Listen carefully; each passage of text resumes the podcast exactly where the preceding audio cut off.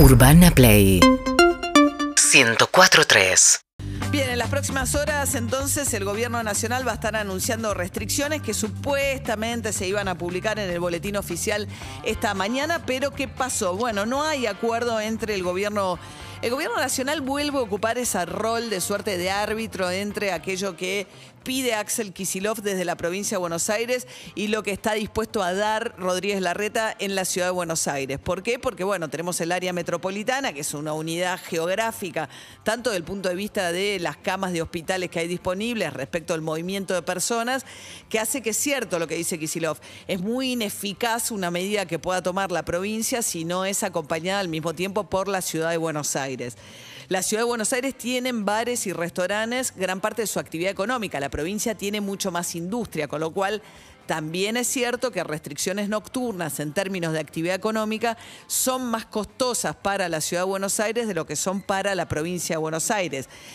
Eh, lo que está planteando la ciudad de Buenos Aires frente a este pico indiscutible y de cifras de una contundencia sideral que estamos atravesando rápidamente. 20.000, más de 20.000 casos ayer. Estos son 2.000 casos más que el número más alto del mes de octubre.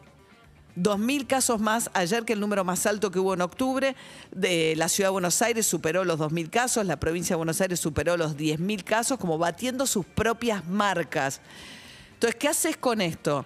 Bueno, la ciudad tiene una visión un poco más optimista diciendo tenemos más contagios, pero estamos testeando más. A eso atribuyen que los números sean más altos y también a que los que están ahora enfermándose más son los más jóvenes. Los más jóvenes corren menos riesgos, te saturan menos las terapias de las terapias intensivas. Pero claro, el pico de octubre del año pasado se dio después de muchos meses de cuarentenas muy estrictas, con lo cual las terapias intensivas se habían vaciado de las otras enfermedades que las suelen ocupar, accidente de tránsito, etc. Vos ahora te encontrás con terapias intensivas que no fueron previamente vaciadas, entonces también se saturan más rápido.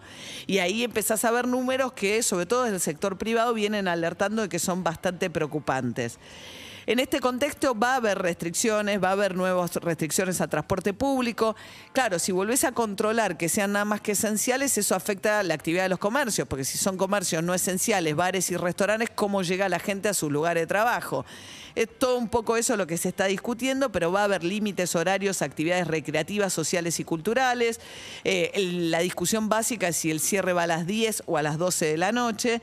Y lo que es triste, creo, todo esto es que se ha perdido el espíritu cooperativo también del momento de la pandemia del año pasado, donde vos ves a Juntos por el Cambio también sacando un comunicado que yo creo que es bastante irresponsable e inoportuno, porque lo hizo ayer en el día de los picos de los casos, diciendo que ante el fracaso sanitario, la respuesta del gobierno lamenta que la respuesta repetida sea insistir con eh, restricciones excesivas y mal calibradas.